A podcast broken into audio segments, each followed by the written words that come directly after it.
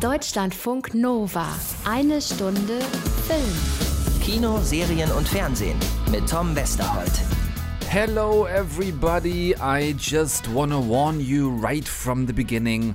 This is gonna be a very English speaking show tonight. Ja, Freunde, ich sag's nur gleich am Anfang, ne, damit hinterher keiner motzt. Wir haben Besuch aus Hollywood heute Abend. Ne, ihn hier zum Beispiel, so ein gewisser Mr. Brad Pitt. Ja, gut, und der spricht halt einfach kein Deutsch. Now I remember reading the script and going, can you do that? can you kill Hitler? Kleine Brad Pitt-Anekdote aus der Zusammenarbeit mit Quentin Tarantino bei Inglorious Bastards, in dem Pitt in seiner Rolle damals Hitler hingemeuchelt hat, muss man sagen. Und wie absurd er das fand, in welcher Form sich Tarantino die Freiheit nimmt, einfach mal so für seine Filme die Geschichte umzuschreiben.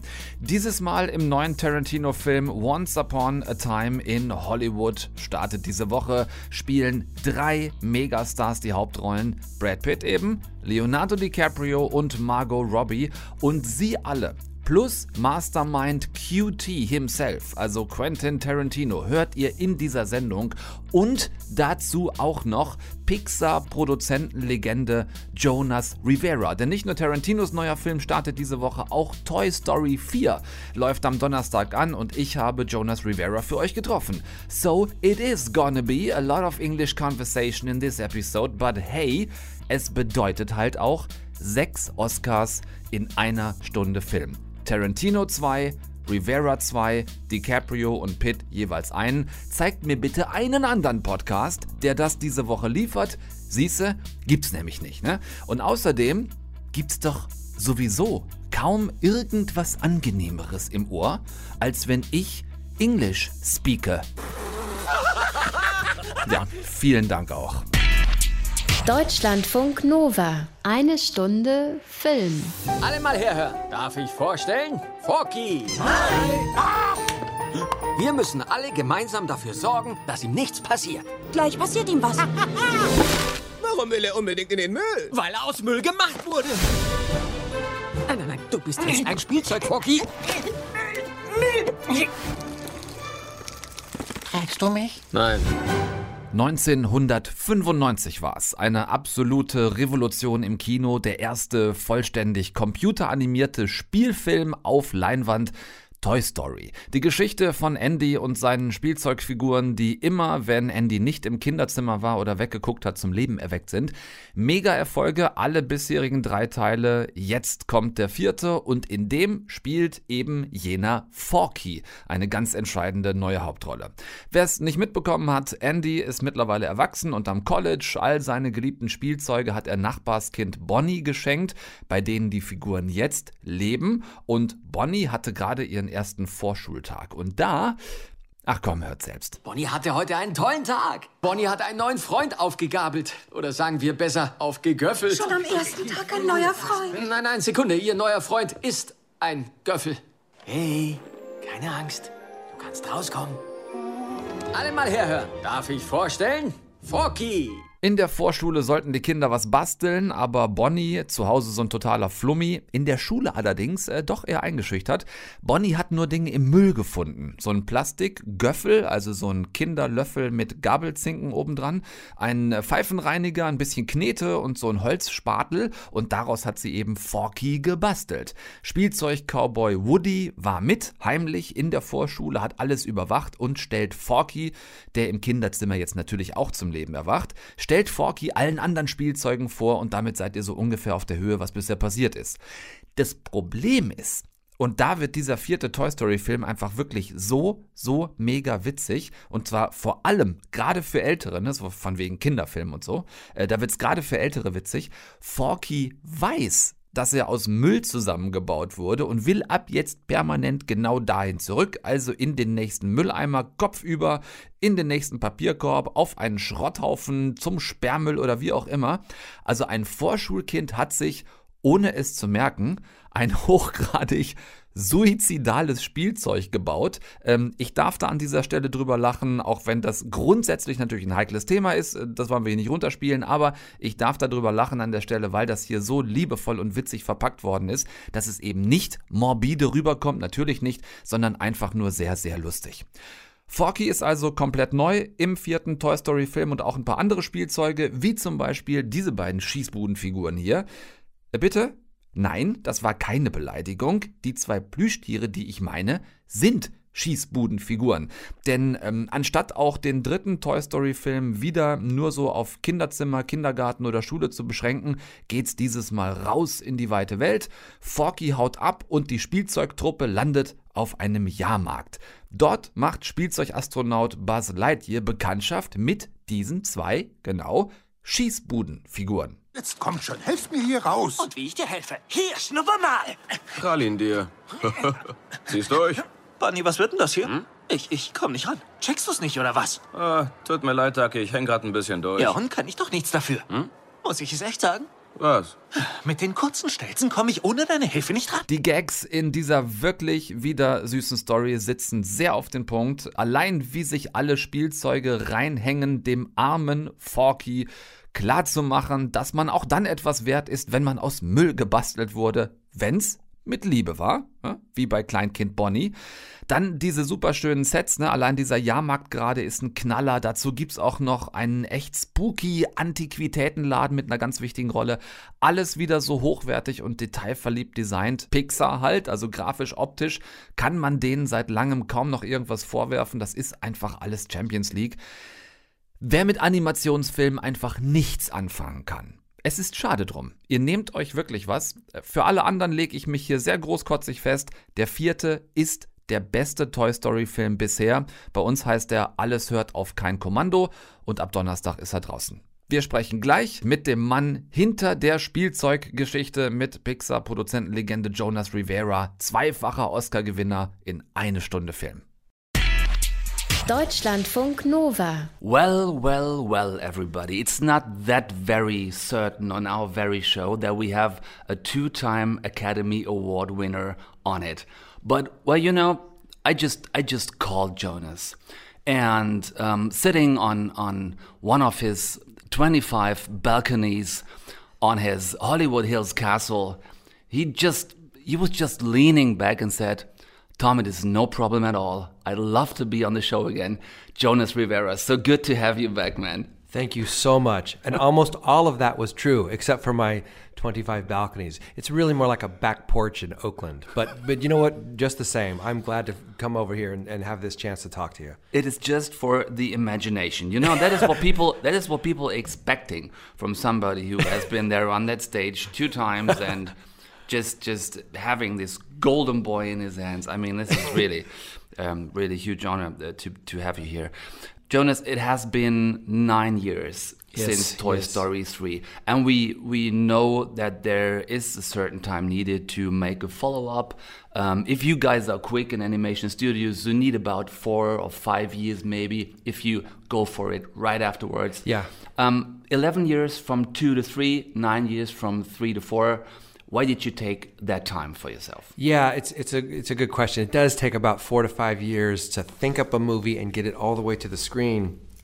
But in this case, between Toy Story three, you know, and this and this film, um, you know, it took it took uh, longer because we didn't really have an idea for a while. At, Pixar, we you know we never put a movie forward unless there's a, a real idea. There's no set agenda. There was no real plan to make to make this one. Um, we kind of make each one, and, specifically the Toy Story movies, to stand alone, and they all have, I think, really nice endings. But we love these characters so much. You know, we love these stories, and it's a big ensemble cast. Each one ends with a little bit of an implied future. And um, as time went on, and, and you know, we kind of got into other films after I, I, you know, Lee came off and started Leon Critch and working on Coco, and we Mhm. met a couple of the Toy Story shorts between then, and um, I was with Pete Doctor working on Inside Out, and um, Exactly. and then you know when Toy Story Four went in, into development, and it started slow, uh, you know, a very slow runway to uh, to develop these films. Once it started to ignite, and we saw that oh, there's a there's an idea, there is a what we thought was a movie worthy idea. We you know we had the conversations and. We started falling back in love with this and wanted to make it. Mhm. There is, is a funny story because I watched all of the three movies again with my daughter just a couple of weeks ago because I told her about what I'm going to do today. Right. And she said, Dad, honestly, I have never seen Toy Story. And and I I felt ashamed, of course, and I thought, That's okay. "Wow, what kind of a, of a really bad parent must I be? So we watched the three movies like in a row over the weekend. Yeah. And when we've seen the first movie, she looked at me and said, "Dad, from when is this movie?" because you, because Yeah. you know it was when Andy looked like a puppet on a Yeah, string. yeah. And I said, "Well, honey, um, this is what, what you are seeing right now is like the, the hour of birth." Of animation movies. This has been the first movie ever, and so on and so on. And she was really excited to see Yeah, it and watch great. it. And wh- when you look back at these days, back to 1994, 95, what has become possible until today, talking about the look of the new movie, Yes. the technique. I mean, it must be overwhelming even for even for you guys. It is. It is. It's a it's a huge leap since 1995. I mean, the fidelity, the imagery, the renderer, the tools, the lighting, our uh, our ability to, to build and rig the characters, everything has gotten ex- exponentially better. Um, and it's gotten no easier to make these things, but um, the what you can do, there's almost nothing you can't do. I mean, I think back then there was a lot of conversations about limitations. Well, we can't do that. You can't, and it's always strange things. You know, even today, we have a uh, one of the supervising technical directors on the film is a man named Bill Reeves, and he was a, a key person on the on the first one. And when we were pitching the antique store, he said, and he, it's so funny. He he interrupts the pitch. He goes, "Are there chandeliers in it?" And we said maybe, you know, and uh, and he he put his head in his hands. Well, that's going to be hard because the light refracts through all those Yes. prisms, and and it's always And people strange- have expectations today. yeah. yeah. So it's always dust and things like that that are still tricky, but we can do them, and we can do them with a little more accuracy. Um, so yeah, we, we we try to. We tend to eat the gains though. Whenever there's a, a, a technological advancement at Pixar, then we just usually end up putting more stuff in the films or doing it, doing more of it. And so it's gotten no faster, but it's got it looks a lot better. And with you, like having been there from from the first hours on, I mean, I, I love this story that you have been an intern, Yeah. uh, in, production of the first movie, and now you produced it yourself, and you have these two Oscars, uh, one of the twenty-five balconies, I guess, and like shining in the sun. Yeah, shining in the sun. Everybody can They're see them beautiful. walking by on Hollywood Hills. um, but I mean, that there have been so many things technically seen that that had to change over the years to be up to date, to be better. But I was wondering about the things that did not change and Yeah. and must not change in any ways. What were these things? That's Now we're talking. This is what I love That- you know? you know, it's um, what what hasn't changed is the story process, the design. You know, animation. We're still, you know, no matter what the the tools do, and they've taken tremendous leaps. it's still takes an animator. You, you there's been no tool that helps someone think it up faster. You still have to craft performance. You still you might have more tools and more things you can do with the mouse and the keyboard to make it accurate, but you still have to think and craft the performance up, right? You still have to draw the storyboards and frame the shots, and, and the director of photography still has to put the camera in the set and find the right thing. And you're never right; you're always wrong, and then you learn and you react. And that process is exactly the same. I'm guessing as it was on Snow White. You know, I Mhm. mean, it's no, it's no different. Everything in our pipeline is sort of um, a digital version of you know how the original Disney animated films went, you know, and were made. And and I think there's something really cool about that. Like these are not quick races. These are long. We give ourselves a long runway to make these films over and over, and that process is what really is important to maintain. Uh, Jonas, let's talk a bit about the movie and go right in there because making a fourth movie of a franchise is always about reflecting and asking yourself, what can we tell that hasn't been told in the first three movies? Yeah. Uh, you can't invent the Toy Story again because it has its roots, but you created new settings and new, let's call them creatures. that's fair. That's fair. Yeah, yeah. I mean, we never. We agree with that, and I agree with that as a as a movie fan. It's like I don't want to see the same thing again. There's got to be a bigger reason to go to a movie for me. I mean, it's as old as show business, right? You ain't seen nothing yet. You know that you want the audience to.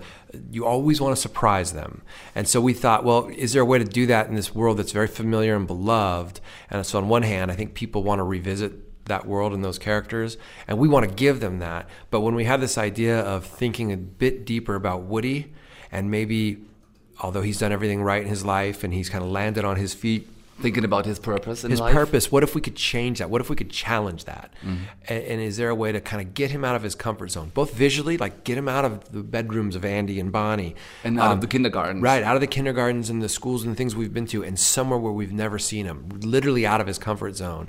Introduce him to characters that have challenged him in a deeper way, and situations. In a weird way, it's almost like it's a the the first three films are these external journeys, and this one's a little bit more of an internal journey and, and, struggle for Woody. That was interesting to us. That felt like a movie we hadn't seen, and that just kind of sparked this whole thing. So yeah, that was the that was sort of the promise that we made to ourselves. Like we will only do this if we think we have something for the audience. We are our first audience, and when we started to sit forward and, and engage, that, that we thought I, then our job is to see if we can't translate that. It to has the to audience, entertain you, know? you guys first. Yeah. of course. And then somehow somebody came up with that idea of Forky, Yeah. who I am such a huge fan of. I mean, he is completely new, like never seen in the in the Toy Story universe anytime before. That's true. And why we love them, and, and I'm so glad that you do, be, is because Toy Story is in a way, it's about rules, right? It's about the rules of the world, and everybody knows them. The toys are alive when we're Mhm. not looking. We probably both knew that well before Toy Story came out. Absolutely. That's sort of a truth.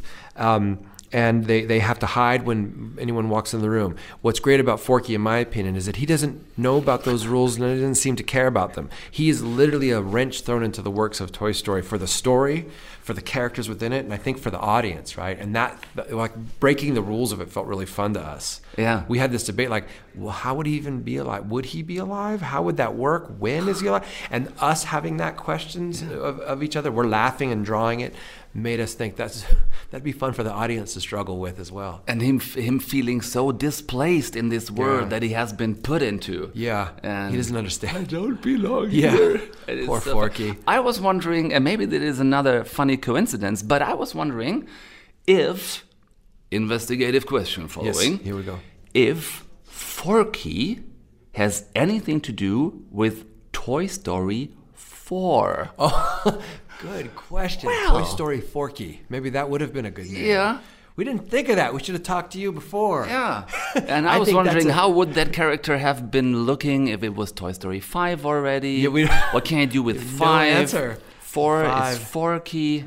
Toy Story Alive. I don't know. That's a really good one. I wish we had thought of that. Yeah, Unfortunately, that's a happy accident of another happy accident of Forky. Like we already had been discussing some some others today. Yes. Like like like maybe you could say something about that because people always wonder when they see characters that that look kind of familiar, like have maybe already been in other Pixar movies. yeah. You you um, said something about that. Well, yeah, we we we um we ha- we are a little bit known for putting things in our movies from other movies. We you know if you, we've also put things from movies that even haven't come out yet. You know, movies. If you, in fact, if you backed up to Incredibles 2 Mhm. if you look very closely. In Jack Jack's crib, in one of the scenes, you'll you'll see a little Duke Kaboom toy in there. You know, so Uh-huh. we, we, we, we do that, and we also part of it's fun. Part of it is a little less exciting. It's just we have what's called a digital backlot. So Yes. instead of rebuilding every background human, we'll borrow and steal from our past productions and some of them some of them look more familiar than others if you really got a good eye you might recognize a few faces and background characters and so forth Yes. it's a little bit of a game we play with the audience i guess Yeah, well, it's it's funny. It's always always fun to to like go into the movies and and try to to find these things that people like to call Easter eggs or whatever Yeah. that you guys put in there, like as a reminiscence or Yeah. or just took it from the store because you needed something Yeah. for, for that scene or whatever. Yeah. sometimes people see them and i forgot we did it i'm like you know did we do that oh yeah we did good catch Yeah, yeah. Well, I found the item that you put in most into this movie. Yeah. Like a hundred times only in the 20 minutes I've seen today. And this is love. Oh, thank you, thank you. I that you know what that's uh, that that is true. That is true. I can honestly say no no joke and in all seriousness, it is made with love. I mean, we do. I love these characters. They're my family to me, and uh, we all feel a sense of responsibility for them uh, at, Pixar. And uh, we do love them. We do. We would not put them in the world and share them if we didn't. We really, really deeply love it, and uh, we love our jobs and just feel this tremendous uh, pride that we get to we get to do these. We, like I said, we grew up on the old Disney movies, and when we um, in recording, you know, the English version with with Tom Hanks, Mhm. he's such a great is a great actor and a gentleman and just the nicest man in the world. When we finished, and it was uh, very emotional, and and uh, we were thanking him, and he said, "You know, I feel like I'm in Pinocchio." and it was almost the nicest thing I'd ever heard Yeah. because you know that's just uh, all those people on that film are long gone, and yet we still talk about it, and we all know it, and the warmth of it, and it made me feel um, that oh, it's really nice to be part of something that you know if you do it right, it may mean that much to people, you know. Yes, absolutely. So much fun to have you back on the show, Jonas Rivera, producer of Toy Story 4. You guys gonna see it in the movies from this Thursday on. Go and watch it, and just for the sake of Forky, just please go there. It's all worth it, even if you don't know anything else about Toy Story. Go in and watch this this Forky movie. It's fun. Thank you. Thanks Thank you again. so much. Wish you all the best, and um, see you see you back for anything new from Pixar. Yes, sir. Deutschlandfunk Nova. Eine Stunde Film. Fünf Jahre hochgeackert. Zehn Jahre nur, nur, nur, nur Wasser getreten und jetzt rasanter Absturz. Hör zu, ich habe nie sowas wie eine nennenswerte Karriere gehabt, also kann ich nicht sagen, ich weiß, wie du dich fühlst. Wovon redest du? Du, du bist ein Stunt-Double, komm schon. Scheiße. Rick, ich bin ein Fahrer, Mann. Ich bin ein Mädchen für alles.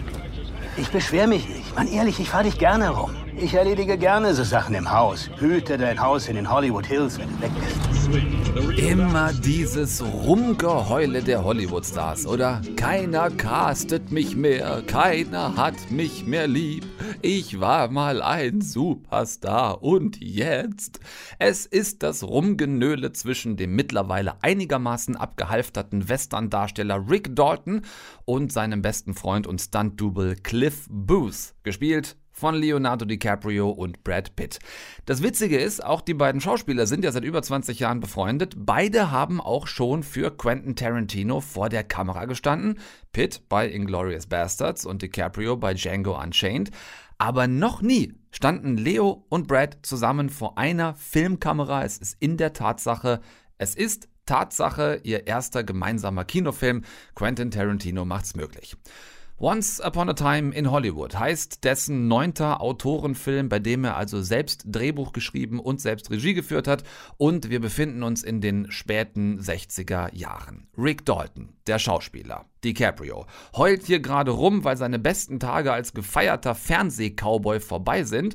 Und dadurch hat auch sein Best Buddy und Stunt-Double Cliff Booth kaum noch was zu tun und kaum was zu essen. Er jobbt deshalb für seinen Kumpel und ehemaligen TV-Star und verdient sich so ein bisschen was dazu. Ziemlich trister Alltag. Dalton schleppt sich von einer C- oder D-klassigen Rolle zur nächsten, bis sich in Daltons Nachbarhaus etwas Interessantes tut.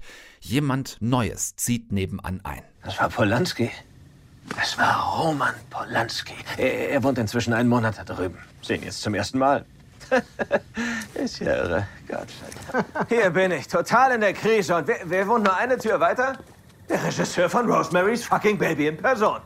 Polanski, der heißeste Regisseur in der Stadt, vermutlich auf der Welt. Das ist mein direkter scheiß Nachbar. Nicht zu fassen, scheiße. Ich meine, wer weiß, was passiert? Äh, Es fehlt vielleicht nur eine Poolparty und ich bin der Star im neuen Polanski-Film.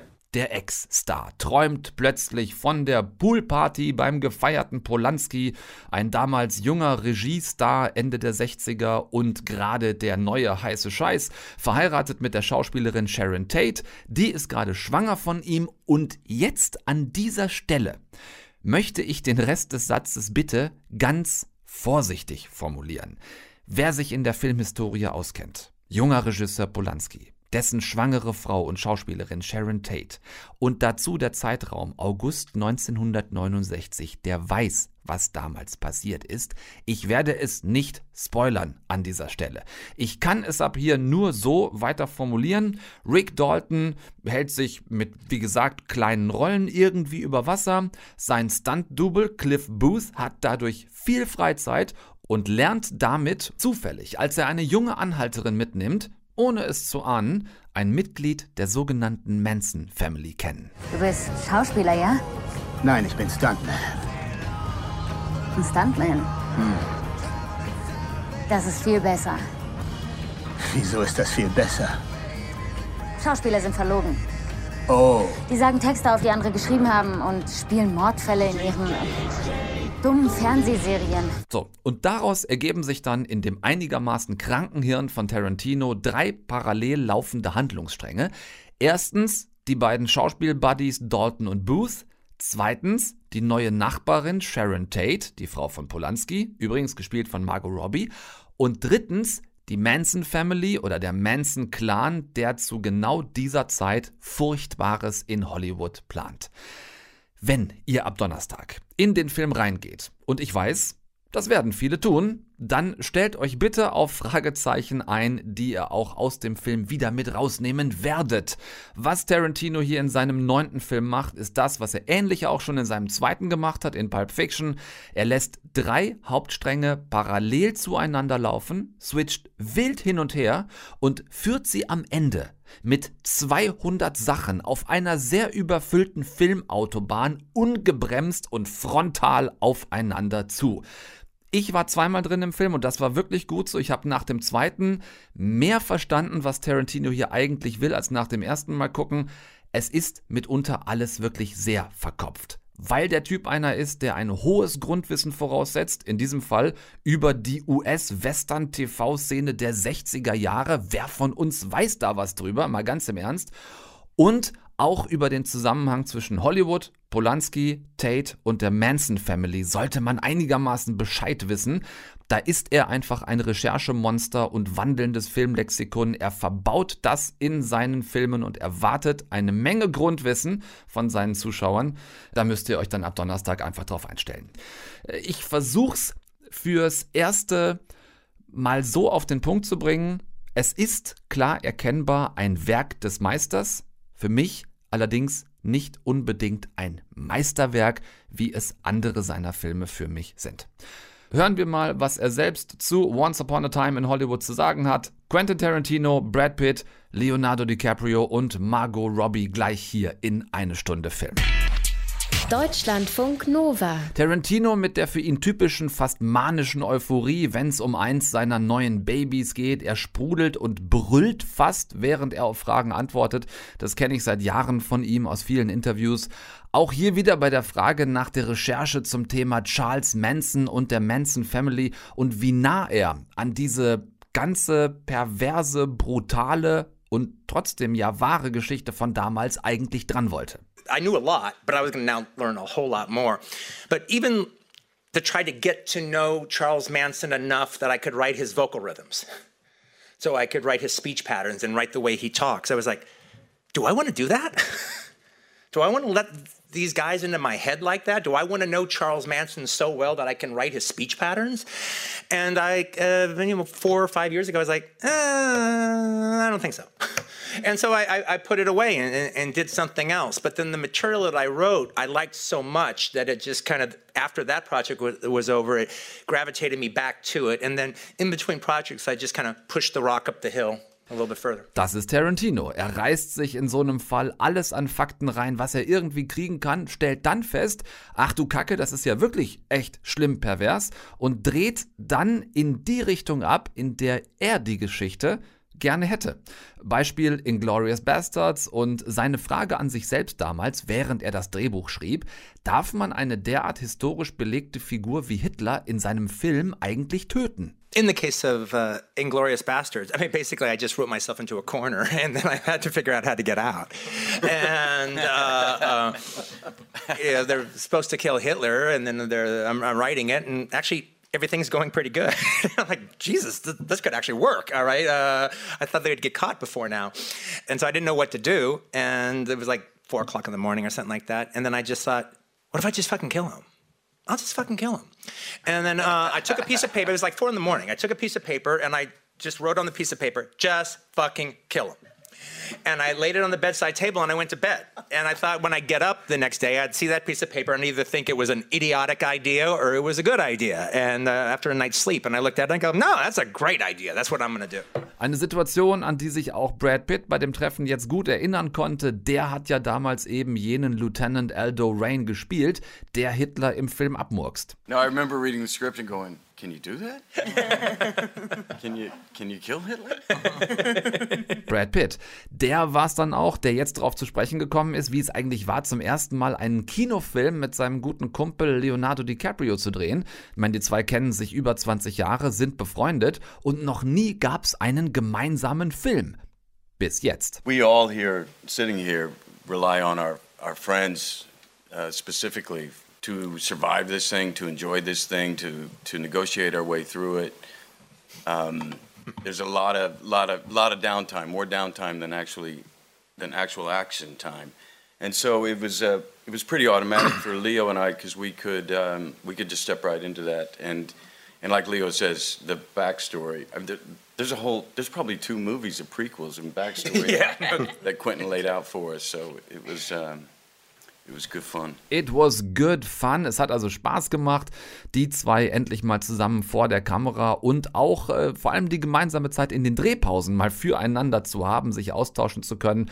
Und das merkt man den beiden im Film ohne jede Frage an, dass die sich quasi blind verstehen. Sehr cooles, sehr akzentuiertes Spiel zwischen den beiden.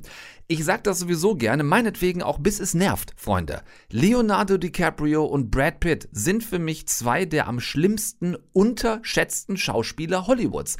So oft wird einfach nur wegen äh, derer Privatleben behauptet, die könnten ja eigentlich nichts. Es ist eine große Unverschämtheit. Im Gegenteil. Leonardo DiCaprio hat in seiner Karriere, wenn man überhaupt so weit gehen will, vielleicht zwei sagen wir mal, schlechte Filme gedreht und einer davon war auch noch lange Zeit der erfolgreichste der Welt, Titanic. Der andere ist äh, Der Mann mit der eisernen Maske, wer sich daran zurückerinnern und sich nochmal gruseln möchte. Das war künstlerisch, sagen wir mal, einfach nicht so herausfordernd, äh, wenngleich ähm, Titanic ihn ja eigentlich zum Weltstar gemacht hat. Aber sonst so, nur mal ganz kurz, um dann nochmal ein bisschen drauf rumzupenetrieren.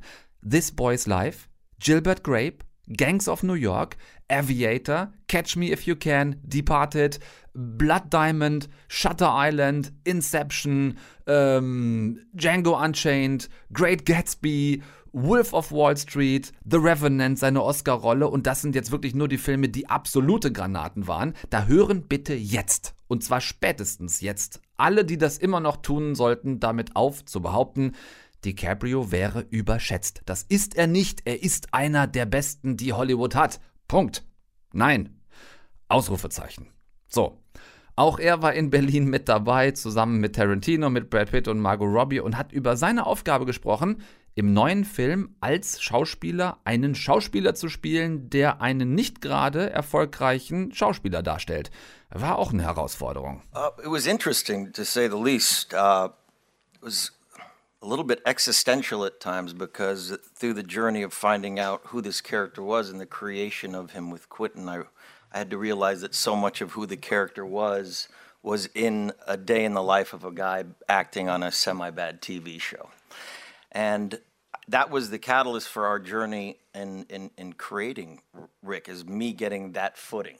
And I just love the way he constructed this story of two sort of voyeurs, two guys that are on the outskirts of Hollywood, and giving us this incredible backstory of who these men were beforehand. We, the second Brad and I stepped on set, we had this incredible history together that we implicitly and I think instinctually knew. So we're able to infuse all that in sort of two or three days of their life, where you don't tell a full story, but we we had this sort of sort of silent understanding of our past and that was that's what's so amazing about a journey like this is trying to tell a story in a condensed time period like that but all of us having that understanding of, of our own history So, und dann hatte ich auch noch mal eine Frage irgendwie an die gesamte Runde bezogen auf eins der zentralen Themen des Films, nämlich Stunt-Leute im Allgemeinen und Speziellen. War dann äh, dank Brad Pitt irgendwie auch ganz lustig. We know that you all have uh, stunt doubles or doubles. How do you say, by the way? Stunt doubles or Duables. douables? That's it. So we know that you guys have stunt douables on set while you shoot movies. But I'd like to know. Question to Margot, to Leo, and to Brad. Uh, I'd like to know in what everyday situation would you guys really love to have a stunt double to to jump in for you and do the stuff you have to do. any opportunity i can to be honest going through airports. If someone else could do that for me, that'd be great. Oh, you mean in real life? Is that? Yeah, yeah, like an everyday situation. Oh, I've I've heard many people suggest to me when there's lots of paparazzi outside that I should have some sort of double, but that kind kind of thing never works out. As Lil Kim said, the paparazzi is going to get you one way or another, and um, so that would be a great opportunity, but it never works out. I'm going with that as well. That's that's that's a fine choice. Fazit, Tarantino war der gewohnte Wasserfall voller Nitroglycerin. Leonardo DiCaprio war Profi, auch in Sachen Interviewfragen, hat sich zumindest Mühe gegeben und Brad Pitt und Margot Robbie, ehrlich gesagt, leider so ein bisschen sehr Jetlag verliebt. Das war ein bisschen schade. Die haben tatsächlich nur wenig gesagt und auch nicht mal dabei irgendwie so getan, als hätten sie Spaß. Der neue Film ist trotzdem sehenswert, so können wir es, glaube ich, abschließen heute. Once Upon a Time in Hollywood, vor allem Pitt und DiCaprio spielen sehr, sehr geil zusammen, das hatte ich eben erwähnt. Und damit ist Schluss für heute, Freunde. I very much hope that the huge amount of English language didn't overstrain you and wasn't too much for you guys, but hey, dafür hatten wir sechs Oscars in einer Sendung verteilt auf vier Megastars.